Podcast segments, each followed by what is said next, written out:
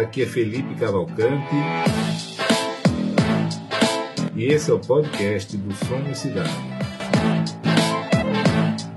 Um movimento daqueles que transformam a teoria em prática, divulgando no Brasil as melhores técnicas do urbanismo mundial.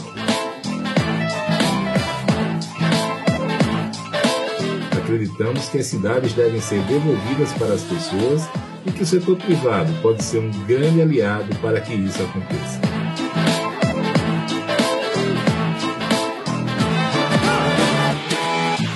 A grande diferença do movimento Somos Cidade para os diversos outros movimentos e iniciativas em favor das cidades é que as empresas participantes saem do campo das ideias e teorias para a prática, aplicando no mundo real as melhores técnicas do urbanismo mundial.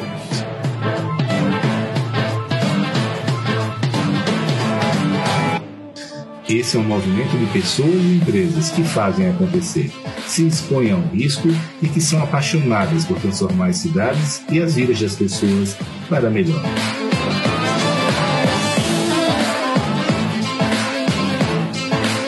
Ainda não somos tudo o que defendemos e queremos ser, mas estabelecer o objetivo inicial comum nos levará lá.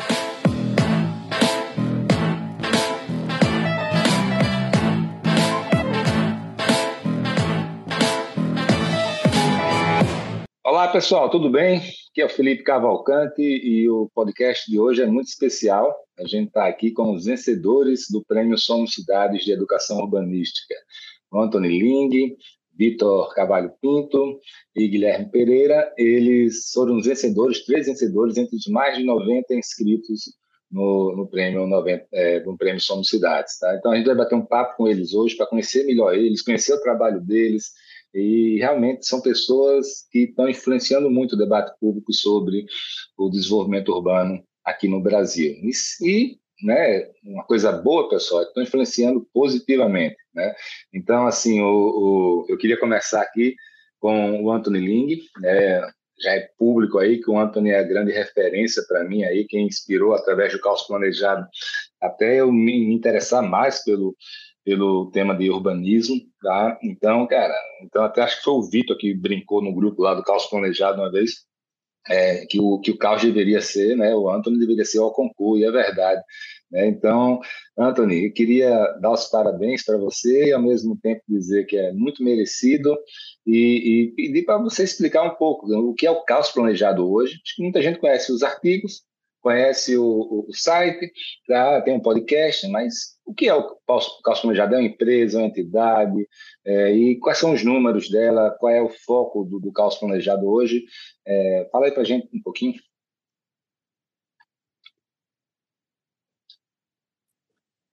Pô, Felipe, é, primeiro, obrigado pelas palavras, né? Para mim é uma, uma honra e fico muito feliz de ter recebido o, o prêmio, né?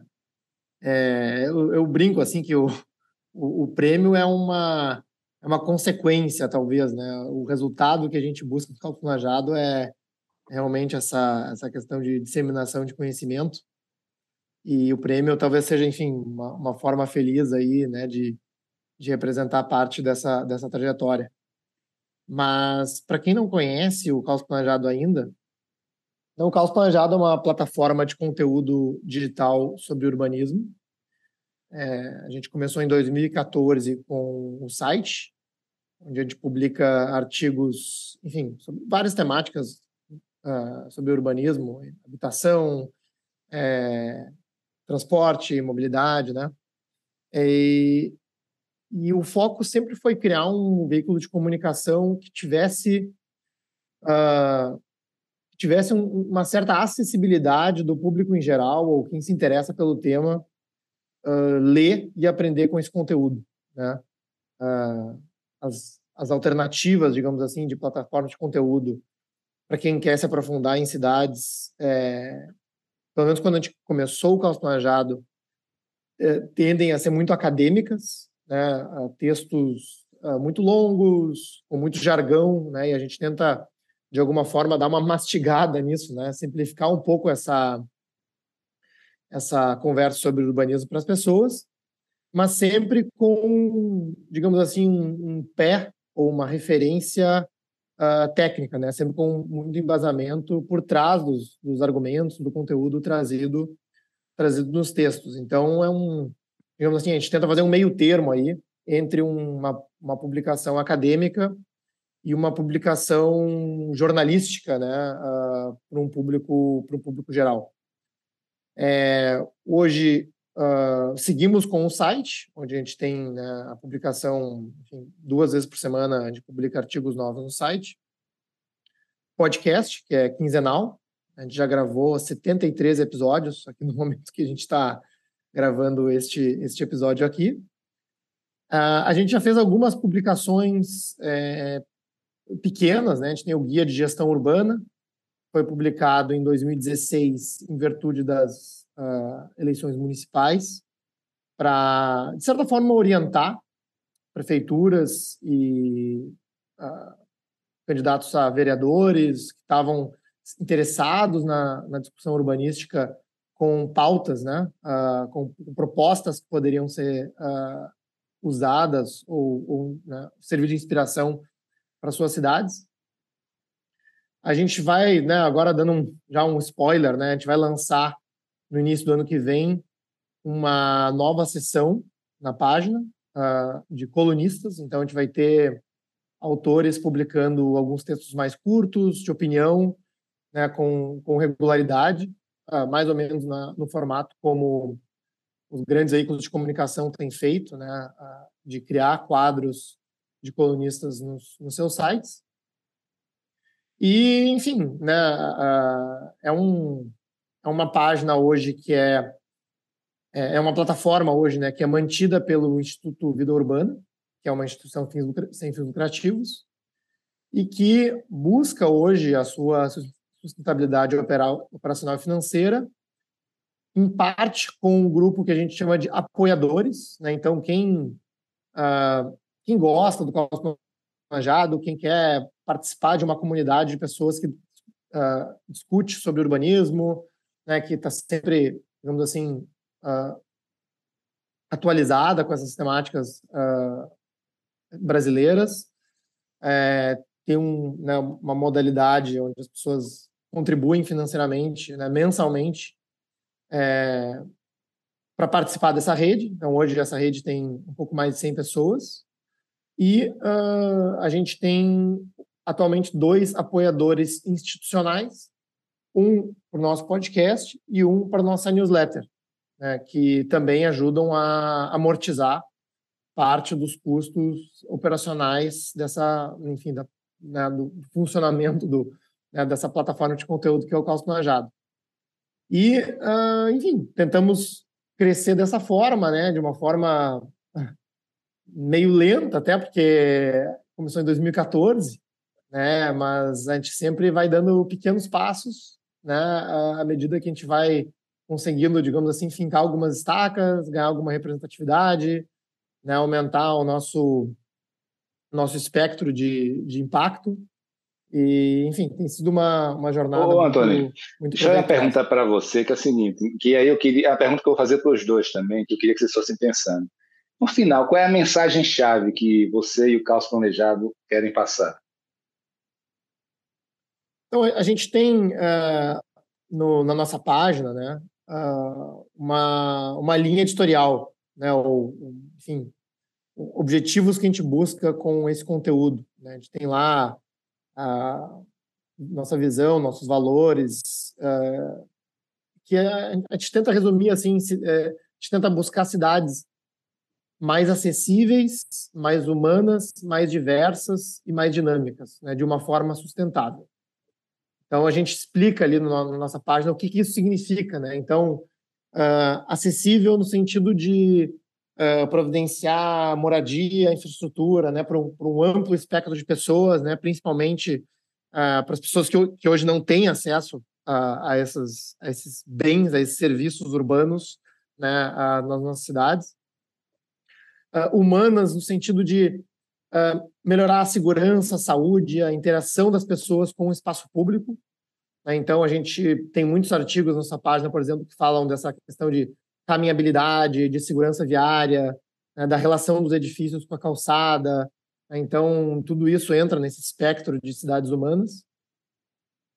Uh, diversas no sentido de promover diversidade social, econômica, cultural. Então, assim, uma cidade, né, às vezes eu vejo assim rankings de melhores cidades do mundo para se morar e a gente vê assim, bom, qual é a composição, digamos assim, demográfica dessa cidade, algo extremamente homogêneo. Então, bom, a cidade ela é boa, mas só para um grupo é, restrito de pessoas, né? E não é isso que a gente não acha isso interessante, digamos assim, para uma cidade. É, e dinâmicas no sentido de se adaptar, né? A cidade conseguir estar tá sempre em constante mutação, crescendo, né, mudando de acordo com as mudanças de demandas que são intrínsecas a, a, a uma cidade. E, e, sustentáveis porque a gente vê muitas vezes né, algumas políticas públicas sendo é, propostas que, digamos assim, não sustentam né? É, economicamente, socialmente, né? podem ser, digamos assim, podem ter um resultado, digamos assim, de curto prazo que pode até maquiar um resultado né, positivo, mas que é, no longo prazo não, não sustentam. Então, a gente sempre, busca sempre essa questão nas políticas que a gente, que a gente sugere. Então, assim, até essa explicação é boa, né? Porque a gente, na medida do possível, tenta tirar um pouco o aspecto subjetivo da avaliação de uma cidade. É, claro que isso é, é, impossível atingir isso na sua plenitude, né? Mas assim, é, o fato de, sei lá, eu achar uma cidade bonita ou feia ou, ou brega, né? A gente tem uma discussão aí frequente, ah, Balneário Camboriú é brega, então tem o pior urbanismo do mundo. Não, não é esse o fator que a gente quer avaliar numa cidade, né? É...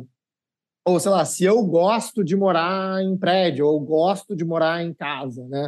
Acho que, assim, essa questão da preferência pessoal subjetiva, a gente tenta uh, afastar um pouco do debate urbanístico para dizer, bom, qual é a política pública que está sendo defendida, qual que é o objetivo fim e qual que é o resultado que isso pode ter para o conjunto né, de pessoas que moram na, na cidade, não para um grupo ou um indivíduo especificamente.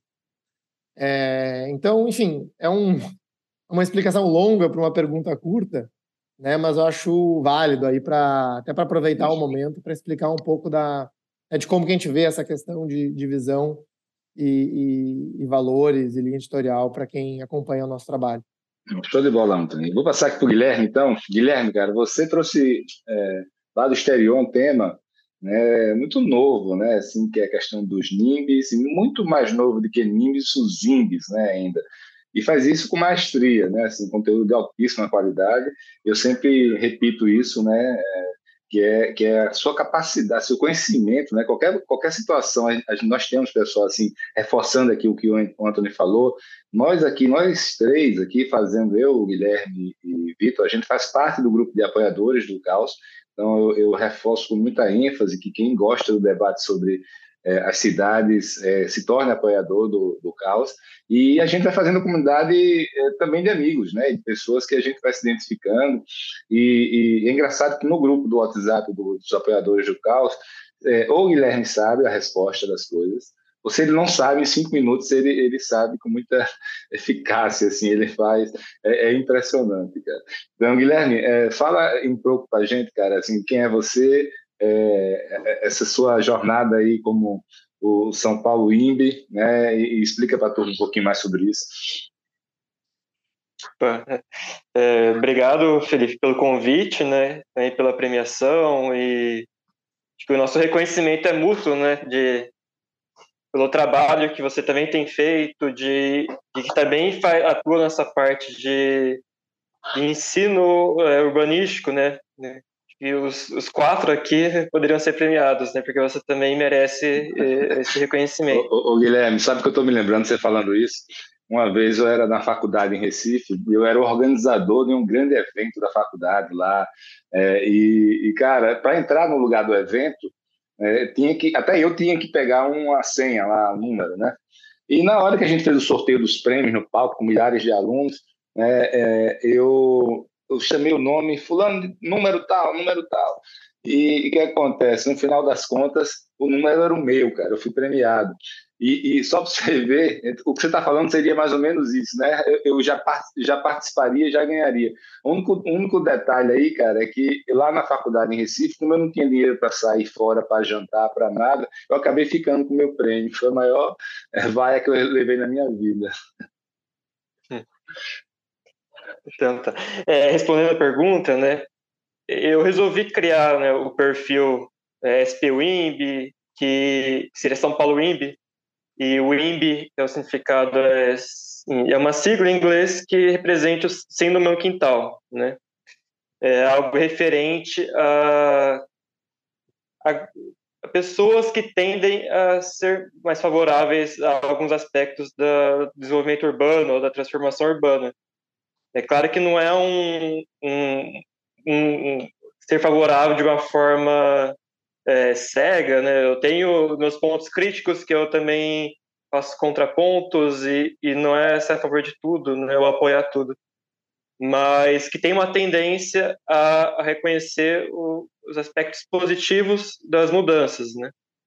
Um contraponto, uma posição aos a quem seriam os NIMBs, né? Os não no meu quintal, são pessoas que costumam se opor ou ter uma resistência, ou um temor maior a, a, a essas mudanças, que podem ser desde um, um, um novo empreendimento, um prédio residencial, ou um prédio comercial na sua proximidade, ou uma mudança de zoneamento no seu bairro, uma estação de metrô, outro equipamento de transporte público, uma praça, que é um, um espaço público que está tendo um movimento de pessoas e, e e essa pessoa se incomoda com isso e age para que isso seja reprimido, né?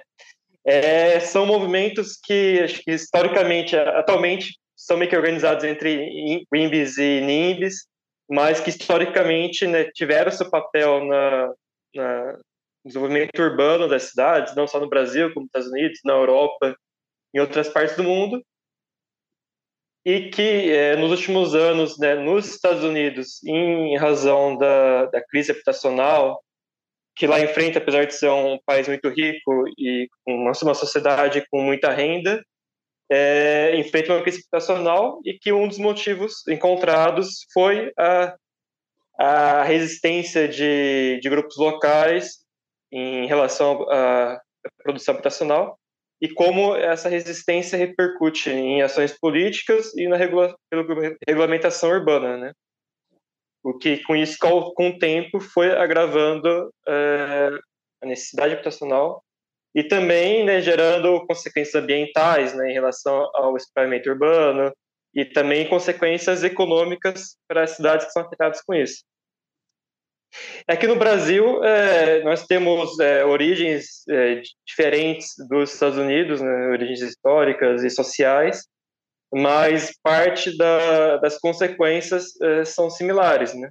Então, por isso também, quando eu trouxe o movimento para cá e criei em São Paulo, né, a gente precisa adaptar, né? As nossas soluções não vão ser diferentes, não vão ser iguais aos Estados Unidos, até internamente no, no Brasil, né?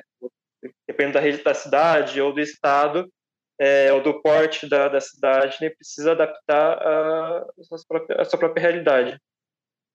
Então, em 2020, né, eu criei um, o perfil São Paulo Imp, né, eu já era interessado por essa, essa oposição entre grupos favoráveis e contrários anteriormente, mas eu resolvi né, juntar tudo no perfil e também passar as minhas ideias para as outras pessoas poderem acompanhar, né? Porque tem muita gente que, que pensa parecido, mas é, que não acaba sendo representada ou não encontra um lugar para discutir isso. Ô, Guilherme, fala é, isso. Então, quantos, eu... quantos, quantos, seguidores você tem hoje no Instagram, no Twitter? Como é, como é que está esse, esse alcance hoje? Um total é por volta de 8.500 nesses legal, dois né? anos. Muito legal. É, e assim, uma coisa que me chamou a atenção que você falou foi a questão da, da ponderação, né? Eu acho que isso aí se, tem a ver também com vocês três, porque porque o que a gente vê muito é muita paixão, né? Muita, muita até ideologia de um lado e do outro sempre nas discussões públicas, né? E, o que eu percebo olhando para vocês três é isso, é a ponderação. O Anthony é, é a ponderação em pessoa, né? É, é, o famoso isentão lá. Ele ele ele nunca assim ele nunca tá ele deixa todo mundo falar, ou seja, quem respeita todo mundo é, até hoje eu não vi uma, uma intervenção sua, Guilherme, que fosse assim que fosse tendenciosa no sentido de não ter respaldo no bom senso, em dados, etc. e tal. Eu acho que talvez, pessoal, isso seja muito importante, talvez algo que, que talvez estivesse faltando. Assim, eu nunca tinha pensado a respeito disso, né? Mas hoje, hoje eu vindo aqui o Guilherme falar, eu vejo isso. São todas pessoas sensatas, coerentes, normais, que têm determinadas ideias e que, baseado em dados, estão, estão tentando, como o Antônio falou, né? Não são o que é que eu acho, né? O que é que eu gosto, né? É, o que é, né? É, o, o Guilherme, mas é, resume um pouco disso tudo aí, cara, tudo que você acredita na mensagem principal. O que é que você gostaria que, de passar para as pessoas, assim?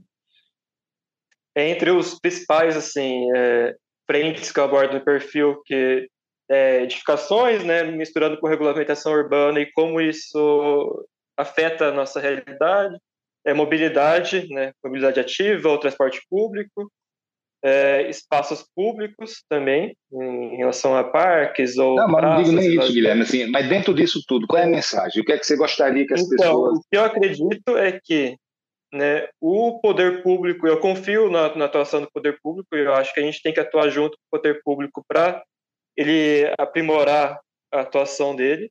E também atuo, é, também confio na, na atuação da, da, sociedade civil, da iniciativa privada e das próprias pessoas, né, conseguirem é, encontrar a sua a solução para os seus problemas, né. Então eu acho que um, as duas partes se complementam. É, seja na produção habitacional, né, o poder público ele é primordial para para atender as necessidades da, da, das, da população mais carente, como eu também acredito que a iniciativa privada pode complementar essa produção habitacional né, naquilo que o poder público não, não poderia ou não precisaria atender. Né? Então, tem uma visão bem que é, uma, uma visão cooperativa, né, toda a sociedade para a gente se ajudar a, a desenvolver é, nosso nosso aspecto social e econômico. Show de bola. Dom Vitor, bola contigo agora. Tudo que eu falei dele serve para você também, né? Suas posições sempre coerentes aí. E, e, e eu, assim, eu, eu, já falei isso com o Vitor uma vez aí sobre essa questão do direito urbanístico, né? Eu perguntei, eu fiz um podcast com ele, Vitor, como é que é a faculdade de direito? Você tem cadeira de, de, de direito urbanístico lá, né? Quanta, quantas aulas, quanto do curso de direito né, é, é, é feito para direito urbanístico? E assim, ele até brincando, dizendo de, da dificuldade que era assim, que entrar em direito urbanístico lá atrás, né? É, e, e, hoje a gente já tem até alguns, algumas associações, como a própria é, o IBRADIM, né, que é o Instituto Brasileiro de Direito Imobiliário, que já tem comissão disso também. Então, Vitor, estou começando a ver é, é, uma discussão cada vez melhor sobre o direito urbanístico no Brasil e você tem tido um papel de liderança muito grande nisso, cara. Explica um pouquinho para a gente disso que você tem feito, dos seus esforços para é, nesse sentido. Claro, Felipe. É, antes, eu queria também agradecer o prêmio, que foi muito honroso para mim, uma grande realização, e também dizer da minha admiração pelos outros dois premiados aqui, o Antônio e o Guilherme, e por você também, que o Guilherme falou bem. Se você não fosse promotor, mereceria estar ganhando o prêmio por estar fazendo esse trabalho aí. Né? É, a minha relação com o direito urbanístico é muito é, umbilical, digamos assim. Né? Quando eu estava na faculdade, no segundo ano, eu comecei a acompanhar um grupo de estudantes que atuava nas periferias de São Paulo para ajudar a população carente nessa área de moradia, né? Chamava Grupo de Moradia do Centro Acadêmico 11 de Agosto, é, da USP, né? Que é onde eu fiz a graduação e depois o doutorado. É, então eram loteamentos clandestinos, favelas, cortiços e tal. É, então você imagina, a pessoa do segundo ano praticamente não leu nenhuma lei ainda, né? E aí chegamos lá no loteamento clandestino, o pessoal falou para mim, pessoal mais velho, né? Olha, tá aqui, ó, essa aqui é a lei que você tem que ler. Era a lei 6766, lei de loteamentos, né? É, então eu tive um choque de realidade jogo no começo do meu curso, né? Isso era 85, basicamente, né? 1985. E eu fiquei fascinado, né? Fiquei fascinado pelo assunto, percebi que era um assunto muito grave, que o direito teria um papel muito grande, né? Porque está tudo irregular, enfim, tudo, tudo precisaria de advogado, etc. É, é, e eu me mantive nesse assunto desde então, desde o segundo ano da faculdade. Né? Então, é, passei a conviver com urbanistas, com outros movimentos sociais que já existiam na década de 80, né? comecei a fazer parte desses movimentos. É, eu participei da famosa emenda popular da reforma urbana, né? que foi apresentada à Assembleia Constituinte em 87. Participei do grupo que redigiu. É, fui protocolar pessoalmente em Brasília, né? É, é, indo de ônibus naquela época, de São Paulo. É... Então, minha, minha vida inteira foi voltada, foi girando em torno desse assunto, né? Logo depois de formado, eu entrei para a Prefeitura de São Paulo, no governo da Luiz Erundina, fiquei na Secretaria de Habitação. É, depois saí, fiquei três anos numa ONG, que se chamava Associação Nacional do Solo Urbano, é, já era entidade nacional, e o principal objetivo dela era aprovar o que a gente chamava na época de Lei de Desenvolvimento Urbano, né? É, que depois mudou de nome e passou a ser o Estatuto da Cidade. Então, a gente fazia lobby, fazia curso, explicava o que ia ser essa lei, a importância dela, os instrumentos, o plano diretor, etc. Né? É, e em 90 e 2005, eu passei no concurso para gestor de políticas públicas, que é uma carreira federal, é, e fui trabalhar na Secretaria de Desenvolvimento Urbano da Presidência da República, que é o equivalente ao atual Ministério do Desenvolvimento Regional, enfim, cada governo dá o, a sua configuração, né? Então, fiquei lá no jurídico, é, em parte, em parte na área fim, já trabalhando também com regulamentações, né? É, mudança na Lei 6766, Participei até do própria sanção, sanção e veto do Estatuto da Cidade, né, com nota técnica, etc., para o presidente da República. É, e, e, depois eu passei no concurso para o Senado Federal, onde eu estou desde 2002 como consultor legislativo na área de desenvolvimento urbano, né? Então, fazendo projetos de lei, etc. É, e de uns cinco anos para cá, comecei a atuar também como advogado, né? principalmente como consultor para prefeituras e para o setor privado é, na elaboração de instrumentos e planos e leis urbanísticas. Né? É, e em 2020, eu, eu sempre fui colaborador assim de, de iniciativas, digamos, como voluntário, né? É, escrevia para o Caos Planejado, né, com muita honra aí, é, a convite do Anthony. É, e eu comecei a participar do Arc Futuro, né, que era um, um projeto da editora Bay, uma editora que começou a se interessar muito por urbanismo. E essa editora, em 2020, se uniu ao INSPER e criou o Laboratório Arc Futuro de Cidades do INSPER, que é um centro interdisciplinar para discussão de temas urbanos, e eu fui convidado para ser o coordenador do núcleo Cidade e Regulação, né, que seria o núcleo para discutir assuntos regulatórios e jurídicos em geral. Né. É, eu também me encontro até o momento nessa posição, né, de coordenador desse núcleo. E nessa condição a gente tem uma coluna na revista Piauí de temas urbanos, né, questões urbanas, e escrevi alguns artigos lá, alguns em coautoria também, e com esses artigos eu me candidatei ao prêmio e acabei sendo selecionado, né? Mas então direito urbanístico realmente é meu DNA, né? Então, e... Vitor, aí eu queria fazer aquela pergunta. Quando você escreve, né, quando você atua como voluntário, é, quando você ensina, no final você, você conseguiria resumir qual é o grande ponto né, que ele move isso, qual é a grande mensagem que você gostaria de passar para as pessoas, não? Olha, eu uso como conceito-chave institucionalização do urbanismo. Né? É, que é, instituições são um termo um pouco mais amplo do que leis, é, usados não só no direito. Então, na economia, na ciência política, na sociologia, se usa a palavra instituição. Né? Então, instituições são, ah, vamos dizer, as regras pelas quais as pessoas se comportam mas não apenas regras estatais ou leis, né? Quer dizer, vai todo o ordenamento jurídico e mais os costumes, os modelos mentais, né? O que, que as pessoas acham que é o certo ou errado. É, e eu estudei muito direito urbanístico comparado, né, outros países. E acho que talvez esse tenha sido o fato mais determinante, vamos dizer, para a minha visão, porque eu comecei a entender o quanto o Brasil é atrasado em matéria de direito urbanístico. É, eu costumo dizer que vários países têm códigos de urbanismo, né? que é um conceito que a gente não consegue nem entender o que é um código de urbanismo, tamanha a distância com relação ao que a gente tem, inclusive mesmo depois do Estatuto da Cidade. Né? É, então, ao ver esses códigos de urbanismo, você começa a entender por que o urbanismo funciona em alguns lugares e não funciona em outros. Né? Claro que não é o único fator, mas eu considero assim decisivo. Quer dizer, eu acho que o Brasil ele tem uma legislação muito ruim de urbanismo, né?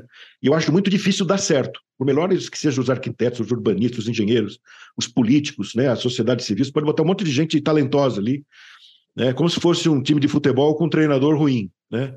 Você bota um monte de gênio, não adianta, não vai ganhar o campeonato, né?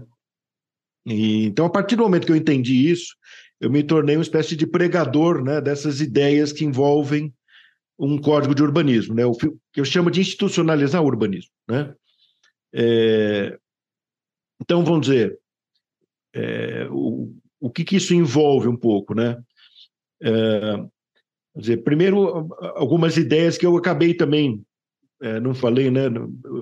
eu fiz o meu doutorado em direito urbanístico. Né? E grande parte do que eu penso até hoje está lá nesse, nessa tese, que acabou sendo publicada como livro Direito Urbanístico. Então, o que, que eu vejo? Para mim, assim, os economistas têm um conceito, conceitos interessantes. Então, eles entendem que existem falhas de mercado, né? situações em que o mercado não funciona, é preciso o Estado ir lá corrigir. Mas, de um tempo para cá, eles descobriram que existem falhas de governo, Quer dizer, situações em que o governo não funciona e alguém tem que ir lá corrigir. Né? Então, eu enquadro o direito em geral, o direito urbanístico em particular, como um instrumento para você dar instrumentos para o governo corrigir as falhas de mercado, mas que, ao mesmo tempo, ele tem regras para impedir ou diminuir as falhas de governo. Né?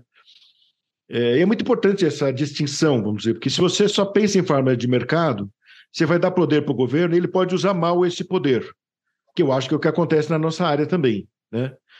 Então, a gente sabe que exemplo, muita gente escreve e pensa que o direito de propriedade é, absoluto vai dar em mau resultado urbanístico. É, parece um fato correto. Eu concordo com essa frase. Né? Mas aí você fala, ah, vamos regular. Tá, mas a má regulação pode piorar mais ainda a situação. Né? que acho que é até um tema, digamos assim, inspirador da, da expressão caos planejado, né? Quer dizer, então você ter a má regulação, ela vai ficar pior a emenda que o soneto. Era melhor não ter regulação nenhuma para fazer do que fazer uma má regulação, né? É, e, e, o direito ele pode ajudar nisso, né? Quer dizer, ele pode ao mesmo tempo dar poder para o Estado regular, é, e, ao mesmo tempo, criar regras que impeçam, ou pelo, impedir é impossível, mas diminuir a má regulação, né? que tenda a ser uma boa regulação. E eu acho que a institucionalização do urbanismo é um pouco esse objetivo. Né? Vamos dizer, a gente criar regras que conduzam o Estado a tomar decisões mais racionais, né? que incorporem mais o urbanismo enquanto critério de decisão. Né? Quer dizer, se você não tiver isso, você vai ter um monte de decisões aleatórias que não dá nem para chamar de urbanismo na minha opinião. Né? É, mas eu, é, eu só acrescentaria, vamos dizer, dois pontos, vamos dizer, para deixar bem claro, né? Quer dizer, é, elementos que a gente pode, dizer, é, potencializar com um bom urbanismo, um bom direito urbanístico. Quer dizer, primeiro, explorar todo o potencial do mercado. Então, uma má regulação impede o mercado de funcionar, né? E a gente vê isso acontecer no Brasil. A gente vê acho que é o próprio tema do INB, né, que o Guilherme trabalha tão bem, quer dizer, de certa maneira, a gente pode interpretar como uma má regulação que não deixa o mercado funcionar. Né? Quer dizer, tem gente querendo morar em áreas é, melhores, tem empresário querendo construir em áreas melhores, adensar a cidade, e uma má regulação capturada por interesses locais não permite que isso aconteça. Né? É, então, quantas quantos temas que a gente hoje em dia atribui a políticas públicas é, não poderiam estar sendo resolvidos por uma boa regulação que deixasse o mercado funcionar, né? Quanto de política habitacional, de déficit habitacional, a gente não poderia estar resolvendo dessa maneira, né? E de outro lado, o autofinanciamento, que eu acho que é um outro tema importante é, que a gente não consegue desenvolver no Brasil.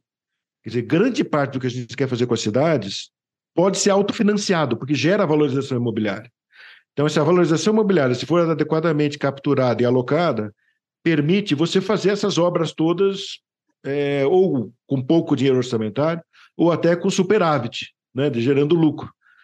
Né? A gente teve boas experiências, né, como as operações urbanas consorciadas em São Paulo, no Rio de Janeiro, arrecadaram bilhões né, em venda de CEPAC, e não teve continuidade. Né? Quer dizer, essas operações ficaram lá paradas, muita gente querendo fazer igual, mas não sabe como. Né? Muita gente criticou, né? e as pessoas ficam com medo de, de, de dar Isso, sequência em função das críticas. Né? É, mas, na verdade, também, grande parte do que as pessoas querem fazer com dinheiro orçamentário, ou com dinheiro da Caixa Econômica, ou do FGTS, ou do Orçamento Federal, ou do Ministério Federal, que seja, né? na verdade, está lá na mão delas. Quer dizer, o município, se ele capturar a valorização, ele faz grande parte do que precisa ser feito. Né? Então, acho que são alguns conceitos né, que a gente vê um potencial a ser explorados através de uma boa legislação. Show de bola, meu irmão. Agora eu vou brincar aqui, fazer uma brincadeira com vocês. Não consigo pensar de ninguém menos ditador do que o Anthony, mas, Anthony, se você fosse ditador, cara, se, se uma varinha de condão, se virasse ditador da sua cidade, Porto Alegre, do Brasil, quais são as medidas que você adotaria, cara? É uma pergunta complicada, né? Justamente pelo, pelo alerta que tu fez no início da, da tua pergunta, né? Mas eu acho que uma, uma das. Tem uma série de pautas aí que a gente tem trabalhado cada vez mais no caos planejado. Né? Então, uma delas, por exemplo, é essa dicotomia entre planejamento e gestão. Né? Então, a gente vê no Brasil um, um esforço de planejamento muito grande, principalmente a cada 10 anos, né? na elaboração de um plano diretor é, e ou de uma lei de uso e ocupação do solo e que, via de regra, ela, enfim, a gente deixa ela rolar por 10 anos para ver o que acontece. Aí, quando chega na próxima discussão de plano diretor, é como se fosse uma cidade tábula rasa, tudo de novo, né? não tem assim uma avaliação pós, pós-fato, não tem indicadores, não tem métricas, né? é, é uma discussão muito muito genérica em relação a ambições utópicas de o que as pessoas desejariam né, para a sua cidade. E, e, isso não é, não é produtivo, né? isso não é nada produtivo. Uh, ao mesmo tempo, eu vejo assim secretarias de urbanismo e planejamento, né? como o Vitor falou, as secretarias não têm gente para que sabem fazer a operação urbana, né? não tem um né, corpo qualificado suficiente ou, ou suficientemente qualificado né, para levar adiante o planejamento urbano da cidade. Né, isso vale para uma série de coisas, desde a regularização fundiária a fazer uma obra de metrô. Então, são assuntos complexos, né, que exigem uma bagagem de conhecimento das secretarias que a maioria das grandes cidades não tem, né, com raras exceções. Então, assim, acho que tem, tem mudanças claras, assim, de paradigma de como a gente faz planejamento, é, que, que a gente gostaria de ver nas cidades. É, essa questão que o Vitor levantou, né, da captura do valor do solo, é, principalmente para reinvestir em infraestrutura, né, é uma pauta que a gente também discute bastante no, no caos planejado. É, mecanismos que já existem, né, que já foram utilizados, que algumas cidades implementam uh, em partes, né, venda de outorga ou solo, solo criado, venda de CEPACs, mas ainda de, de uma forma muito tímida e eu diria pouco estratégica. Né? As cidades não usam isso de uma forma estratégica para orientar o seu desenvolvimento urbano. É, a prioridade de investir em áreas uh, sem infraestrutura, né? então eu brinco assim, né? Esses dias me mandaram uh, uma decisão aí que a Câmara de Porto Alegre fez que estavam comemorando, não, agora a concessionária vai ser obrigada a enterrar os fios elétricos na cidade. E, bom, primeiro que isso não está no contrato da concessionária e né, nem, nem poderia, a Câmara nem poderia estar decidindo sobre isso. Segundo, que essa é, para mim, é, assim, é a última prioridade que eu vejo, no, é, pegando assim, quais são as coisas mais importantes da cidade. Né? Tem bairro que nem tem um poste de luz, ou que é tudo conectado por gato, né? E tem gente discutindo se o fio tem que estar tá embaixo do solo para ficar mais bonito, né? Então, questão da estética urbana em áreas selecionadas, né? É... E aí, eu acho que alinhado a tudo isso, né? Outro assunto que a gente conversa bastante, que acho que o Vitor também já, já falou aqui, é o que o urbanista Alain Bertot chama de auditoria regulatória, né? Pô, vamos tentar entender quais são as regulações, quais são os planos, né? Tem, tem um monte de camadas sobrepostas que vão se acumulando ao longo do tempo e na maioria das vezes a gente nem sabe por que está daquele jeito, né? Alguns limites de coeficiente de aproveitamento, né? Pô, por que, que é 4? Por que, que é ou, né, pô, por que, que, é tantos metros de altura o limite? Né? Por que, que é uma taxa de ocupação de tantos por cento? Então, é, normalmente, essas, esses valores, né, não, não consegue traçar ele a um, né, a um né, e, e, conectar ele a algum tipo de embasamento técnico, né, direto. Né, é tudo meio arbitrário, né? Então, eu gostaria muito de ver isso, né? A gente fazer uma, uma espécie de auditoria regulatória como o Vitor já falou, tem regulações que induzem a informalidade. Eu, né? já estou aqui dando uma sugestão para o Vitor. Então, o Vitor começar a oferecer esse serviço de auditoria regulatória. É.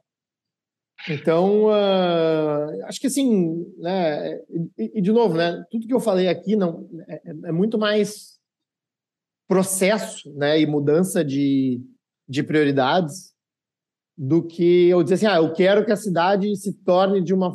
Né, ou, ou ou se pareça de um jeito X, né? Que não é a abordagem que a gente usa normalmente no planejado, né? Eu não, não acredito nisso. Ah, eu gostaria que a cidade tivesse mais casas, mais prédios, mais, né? É isso não está no meu no meu escopo de objetivo. Né? Você é um cara mais de planejamento urbano e menos de desenho urbano, é isso? É mais ou menos isso. O desenho urbano acho que tem que estar restrito ao espaço público, né? E isso também falta né, que é o que seria o trabalho de uma secretaria de, de urbanismo, de planejamento, ou eventualmente né, alinhado aí com uma secretaria de transportes, de dizer assim, cara, como é que é a calçada, como é que é o meio-fio, como é que a gente ocupa o espaço viário, o canteiro das árvores. Né? A, gente não, a gente não tem uma cultura de desenho urbano no Brasil, né? Uh, e isso é, é muito. É, tudo apagando incêndio, né? É o conserto da calçada, é tapar o buraco da rua, é alguma associação de bairro que pede para botar a vaga de estacionamento ou para né, fazer alguma coisa do gênero. É tudo, assim, ah, qual que é a demanda do momento, né? Não tem, assim, uma cultura de, de, de desenho urbano nesse sentido. E também seria interessante uh, aumentar o foco nisso, né? É, junto com essa questão de fortalecimento das secretarias, né? de aumento na da verdade, na, na, minha opinião, assim, desenho urbano é uma arte esquecida, uma ciência esquecida no Brasil. Eu tenho trabalhado com, com, algumas, algumas pessoas que trabalham no mercado privado, né? E assim, é, você ainda consegue ter algumas poucas pessoas que fazem master plans, etc. Mas streetscape mesmo, paisagem urbana ali, mais na escala humana, conheço uma que realmente é fero, o resto. É, o, o, o Soli Angel, né, num podcast que a, um urbanista que a gente entrevistou no podcast com o Carlos Planejado, ele fala assim, bom, hoje em dia os urbanistas fazem tudo que os urbanistas do passado não, fa não faziam, né? E, e, e, e, o inverso também é verdadeiro. Então, pega assim os grandes planos urbanos como como Nova York, como Barcelona, né? É, é assim, puxa, para onde que a cidade vai crescer? como que vai ser a, a reserva de espaço público, como que vai ser o desenho urbano, é, que é, é o trabalho inerente, digamos assim, a, a, ao setor público e, e, ao urbanista, digamos assim, né, de conceito mais tradicional. E hoje as, as cidades não fazem isso. Né? quem faz isso são loteadores, né? as prefeituras aprovam isso. É, não né, tem pouquíssimo foco em desenho urbano. Loteadores não, não, não, não entendem nada de nem de planejamento Exato. urbano, nem desenho é. urbano. Muitas vezes, é, no Brasilzão profundo aí, a turma... É, é, é uma aplicação da lei 766 é, é, é, a, é, a, aplicação da lei a varrer no território nacional. Né? É, e, em contrapartida, se regula excessivamente o espaço privado. Né? Então, todo o foco da discussão é, puxa, qual que tem que ser o tamanho da sacada para não contar como área computável, e se for maior, mas se fechada, e vai contar área computável, mas e a vaga de garagem, computa ou não computa? Pô, e se o prédio for três metros mais alto, isso pode ou não pode? Sabe, é uma discussão, é um, é um, é um micro planejamento do desenho de edificações. Ô, ô, ô né? Antônio, eu gosto de dizer é. que é, é, a gente tem que ter menos, mais legislação urbana e menos legislação imobiliária, né, que é ser do, do muro para dentro. Mais né? ou menos isso. Mais ou menos isso. Então, é, o, o foco se inverteu, né? O urbanista que é, digamos assim, setor público, trabalha do muro para dentro e não do muro para fora, né? E, e, deveria ser o contrário. Perfeito. Então, eu vou passar aqui a, a palavra para o Guilherme. Mesma pergunta, Guilherme. E aí, cara? Você é ditador, cara. Você nasceu você acordou como ditador amanhã. O que, é que você vai fazer para São Paulo melhorar, na sua opinião? Acho que peguei. Oi? Felipe, acho que cortou aqui, eu não sei se é minha internet. Ah, agora estou ouvindo. Ah, tá. Ele deu uma então, cortada que... para mim também. Tá então, eu atuaria em, acho que em, também em dois pontos, né? Um deles o, o Antônio falou, gestão gestão pública e regulação também urbana. Na gestão pública, o que eu vejo por aqui, e é uma realidade do, do Brasil todo, né, é uma desconexão de, de, prioridades e de velocidade entre as demandas da, da sociedade, as demandas sociais, né, desde a, de quem é mais carente até da todos os grupos convivem, é uma desconexão entre a, entre a reação do poder público e essas demandas, né? A gente sabe que pelo nosso próprio ambiente normativo, da legislação, é, o poder público acaba é, sendo inevitável que ele atue de uma forma é, mais devagar, né? A, a nossa nossa própria base, ela dá muita abertura para isso, né? Além da própria a falta de pessoal ou de, de corpo técnico para atuar. Quando o Poder Judiciário intervém, ele, ele também é moroso. Então, se fosse um ponto que eu, que eu pudesse melhorar, assim, de uma forma mais, uh, mais rígida, seria uh, nessa, nessa melhor efetividade da, do poder público em atuar no, nos pontos necessários, seja em saneamento, ou habitação, ou transporte, é que, pelo menos por São Paulo, eu vejo, né, acompanhando um pouco de, da, da realidade orçamentária do, do município ou do estado, é que muitas vezes há recurso disponível, né, e a gente tem fundos que estão com centenas ou de milhões de reais, ou até mais de um bilhão de reais, e esse recurso está parado por, por falta de, de, capacidade gerencial do poder público, né? seja internamente, né, para desenvolver os projetos dentro da administração pública, como quando há uma licitação e é todo um processo muito demorado e muito enrolado e a sociedade tem necessidades, né,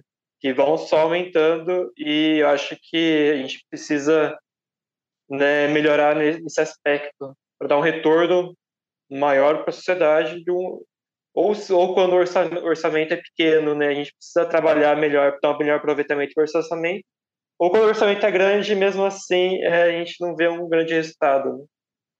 O segundo ponto é na parte de, de regulação urbana, né? E, ao menos em São Paulo, né, na parte de parâmetros ou coeficiente de aproveitamento, que é aquela, aquela razão entre o terreno e o que pode ser construído, a gente ainda parou no, a gente está parado é, há 60 anos nas mesmas ideias.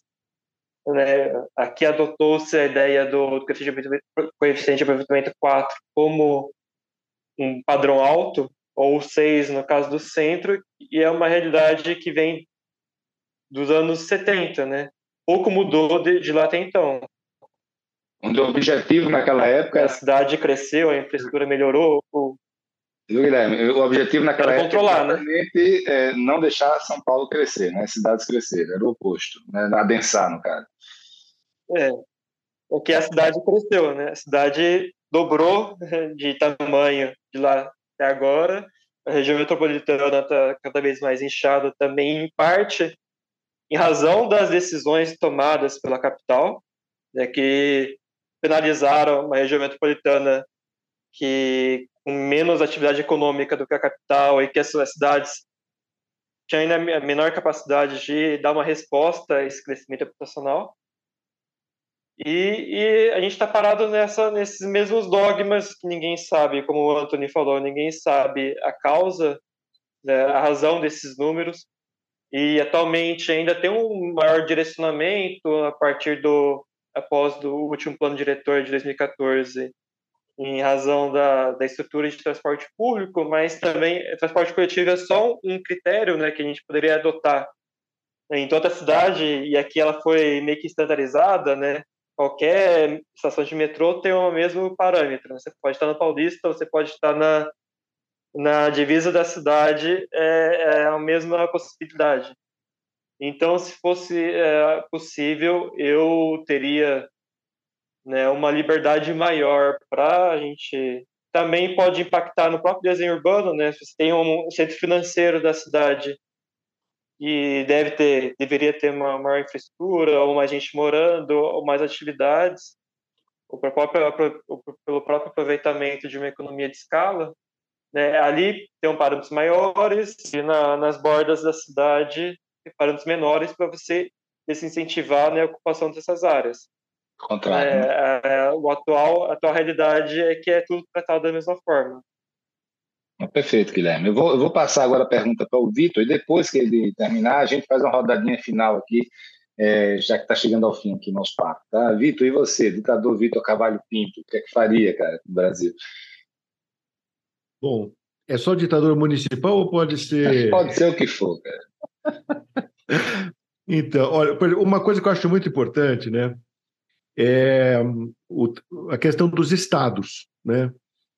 É, algumas ideias que eu vou falar aqui eu já estão naqueles artigos que eu submeti aqui para concessão do prêmio. Né? Então, tem um artigo sobre a questão dos estados. Os estados têm um papel grande a cumprir no desenvolvimento urbano. Né? Então, eu gostaria de ser ditador estadual também, não só municipal. Então, é, hoje eu vejo os estados como um ambiente que poderiam adotar aqueles códigos de urbanismo que eu falei, né? É, não precisa ser federal, a gente sempre teve um foco legislativo muito federal. Eu acho que em muitas é, federações é, são os estados que fazem esse tipo de legislação. Né? É, outra questão é, estadual é a questão metropolitana, né? que também é, a maior parte da população brasileira mora em região metropolitana. E em região metropolitana, o município é, tem que estar articulado com os vizinhos e com o Estado, né? E a gente faz isso muito mal. Quer dizer, basicamente, assim, não existe articulação de um município com o outro, e o Estado, quando atua, atua sem respeitar o urbanismo do município, né? E não faz o seu próprio urbanismo que seria exigido pelo Estatuto da Metrópole. Então, é, ficam aquelas obras estaduais meio que atrapalhando, digamos, o urbanismo municipal, por mais que elas sejam importantes, né? Então, acho que a questão metropolitana é muito importante. Agora, é... uma coisa que eu acho muito importante é, é, vamos dizer, eu como ditador, eu, daria, eu delegaria meus poderes de ditador para a Secretaria de Planejamento Urbano do município. Ditador né? fraco, né? nem sendo ditador ele consegue ser ditador. É, não, o bom ditador sabe as suas limitações, né? Então, eu como não sou urbanista, não me meteria nisso, né? Mas eu vejo o quê?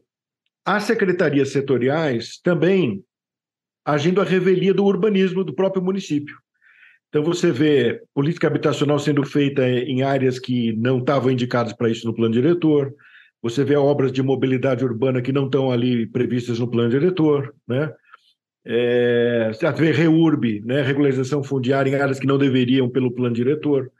Então, é, eu acho fundamental resgatar, digamos, o papel de liderança da Secretaria de Planejamento Urbano, né? Quer dizer, que é um pouco aquela agenda que eu falei também, quer dizer, para você controlar as falhas de governo, você tem que ter regras que controlem o governo, né? não só o, o mercado, né? só a propriedade privada. Uma outra coisa que há muitos anos eu é, defendo, né, é um controle não propriamente da informalidade, mas de como o Estado trata a informalidade. Quer dizer, é, a gente acabou aceitando como normal que se leve todo tipo de infraestrutura para qualquer tipo de assentamento informal. É, isso não é correto, né? Você tem assentamentos informais recentes, você tem assentamentos de renda alta, você tem assentamento feito por bandido, né, por quadrilha, crime organizado, milícia, tráfico. Você tem assentamento que estão derrubando vegetação nativa, você tem assentamento em área de risco, em área alagável, né? Então, são inúmeras situações que você, primeiro, que não deveriam ser, estar tá sendo beneficiadas com infraestrutura que vai consolidar a ocupação, né? Então, é, e hoje em dia, por exemplo, a regulamentação da energia elétrica já é clara sobre isso, né? A norma da ANEEL. Em outras áreas, a gente não tem uma regulamentação clara. Então, é, a gente acaba levando infraestrutura para um assentamento que ainda não está consolidado e acaba levando, e, portanto, a sua consolidação. E mais gente ainda ir morar nesses assentamentos. Acho que é um dos problemas mais graves que a gente tem, né? Aí depois, quando já está consolidado, a gente fala, é, não tem o que fazer e tal, né? Uh, uma outra área que eu acho muito importante é de loteamentos, né? É, é até interessante, vendo no direito comparado, assim, 60% da discussão de, lote, de, de, direito comparado em matéria de direito urbanístico é a urbanização. Como que se faz a urbanização, que, ou seja, a expansão do tecido urbano, né? que é o nosso loteamento. E, curiosamente, no Brasil, a maior parte dos meus colegas juristas, né, é, se fa ficou fascinada com os novos instrumentos do Estatuto da Cidade, escreve sobre isso, pensa sobre isso. E o loteamento, que é uma lei lá de 79, as pessoas passaram, pararam de escrever a respeito. Né? E a gente tem muito que melhorar em matéria de loteamento. Né? Então, quer dizer, primeiro, tem que ter uma boa zona urbana, né? zona de expansão urbana que realmente seja planejada. Né? Você fazer um, um perímetro que, de, de fato, é o que a cidade quer crescer e não perímetros muito, muito grandes que é o que a gente costuma ter, né? Então, com base nisso, você não teria loteamentos muito distantes da malha urbana, né? Que depois viram problema de espraiamento, de infraestrutura, etc. É... Aí a gente tem uma, uma questão assim, o loteamento, a cidade é que tem que comandar onde é que ela precisa de crescer, né? Então, tem glebas bem localizadas que precisam ser parceladas, porque a cidade precisa da, daquilo naquele momento, né? E a gente tem na, na Constituição o parcelamento compulsório. A gente não sabe muito bem como lidar com isso. Mas é, é, o Estado é que tem que comandar né, um pouco essa. Pelo menos dizer, o momento em que cada gleba tem que ser parcelada. E definir bons ônus, né? Não adianta você falar assim, não, precisa de terra, né? Como muitos pensam, alguma põe em lei, né? Ah, precisa de tanto por cento de área pública, né?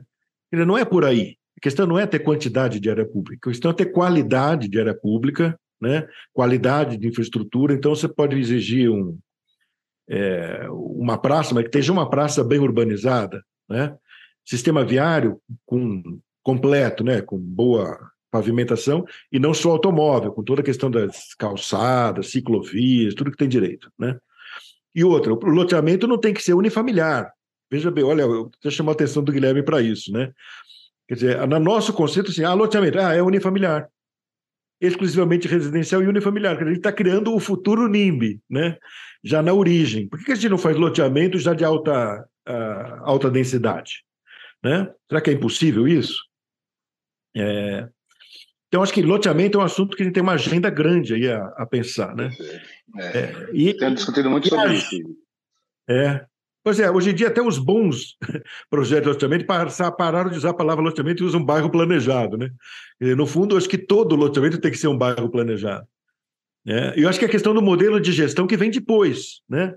que aí também, grande parte dos nossos problemas das cidades é que a gente precisa de zeladoria, né? Segurança, zeladoria, eh, paisagismo, que aí é um trabalho difícil, que a gente, nosso modelo de gestão é a prefeitura simplesmente ir lá e fazer.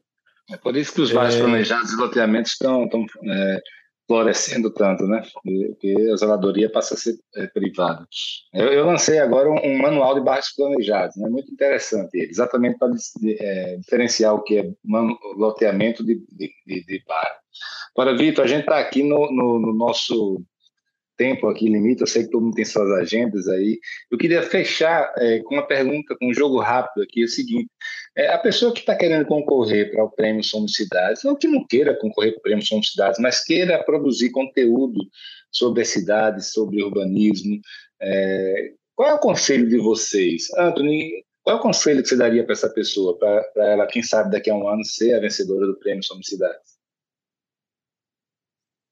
Bom, primeiro, ela é uma candidata a enviar artigos e conteúdos para o caos planejado. gente, eu, eu reforço isso. É, é, o primeiro, é, o primeiro, é o primeiro ponto que eu analiso quem é. escreveu para o caos planejado. Né? Não, assim, claro que nenhuma. A gente não garante, digamos assim, a public, nenhuma a publicação a priori, né? Mas a gente recebe com frequência né, conteúdo de novos autores que eventualmente se tornam uh, colaboradores frequentes do, do site, né? É, acho que assim, uh, ah, para ganhar o prêmio, né? E acho que para participar das, das tem, tem, várias formas de, de gerar impacto, né? E criar conteúdo, vários meios, né? O, o Guilherme criou criou dele, né? Criou lá o, o, uma conta, né? E começou a, a a discutir, debater as coisas né, de um ponto de vista bem, bem específico. E eu acho que cada um vai ter a sua, o seu interesse, né, o seu, a, sua, a sua força, digamos assim, né? É, assim, o, digamos, é, eu vou exemplificando, né? Eu acho que o, o trabalho que o Guilherme faz, o Vitor não consegue fazer. E o trabalho que o Vitor faz, o Guilherme não consegue fazer. Então, assim, cada um tem o seu, né, o seu perfil, a sua estratégia, mas eu vejo aí né, um monte de. Hoje em dia tem um monte de redes, canais, né, instituições. Uh, vou dizer assim que é até mais fácil hoje do que lá em 2014, quando eu comecei o cálculo planejado, que era uma coisa meio oceano azul ainda, né? Na questão de plataformas de, de urbanismo, de mobilidade, etc. Então, primeiro navegar esse universo e, e achar um, um, caminho próprio. Show de bola, cara. É, e você, Guilherme, tem algum, algum conselho para dar, cara, para quem está querendo começar a escrever ou produzir conteúdo? Acho que um conselho que eu dou para a pessoa que dentro da área de interesse dela, né, essa temática urbana, ela consiga conciliar, né, falar de uma forma técnica mas é, acessível ou interessante para o maior número de pessoas. Né? Eu acho que você faz no Somos Cidades, né, o, o caos planejado, com tantos temas ah, de, de artigos. O que, o, o que eu mais gosto, no, o que eu mais gosto no, é da tarimba, cara. Na tarimba a gente Exato. faz um monte de, meme lá, de umas coisas bem divertidas.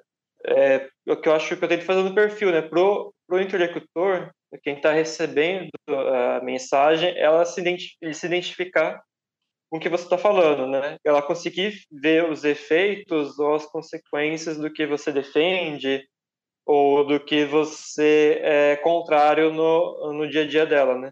Acho que esse reconhecimento na, no debate é importante para a gente aproximar as pessoas da, da própria discussão, para as pessoas verem que ela, elas discutirem é importante, seja para mudar o presente ou para as propostas futuras. Né?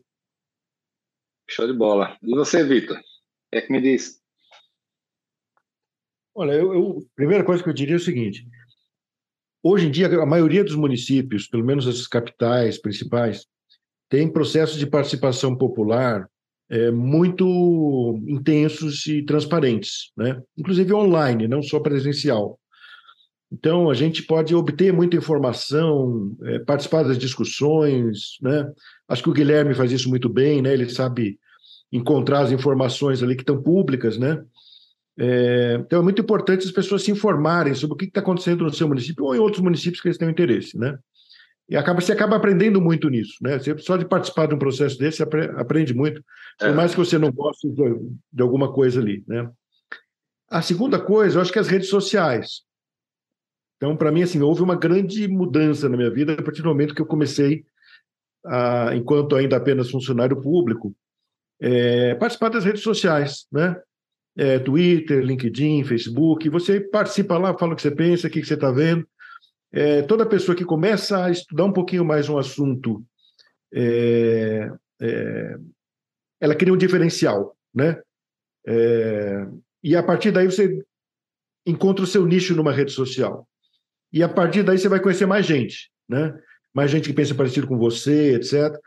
Hoje em dia existe uma certa má vontade com as redes sociais, né? Já tem algum, alguns anos assim, por causa das brigas, etc. Mas assim, eu da minha parte eu só encontrei coisa boa em rede social, né? Conheci é, alguns de nós aqui em rede social, é, vários parceiros, várias pessoas com quem eu trabalho hoje, tudo em rede social. Então, você vai encontrar pessoas que pensam parecido com você, e você vai aprender muito dialogando com essas pessoas em rede social. Né? Ô, Vitor, sabe como é que eu vejo isso? É como comida, né? Você pode comer comida que faz bem para você, ou você pode comer comida que faz mal para você, lhe envenena, né?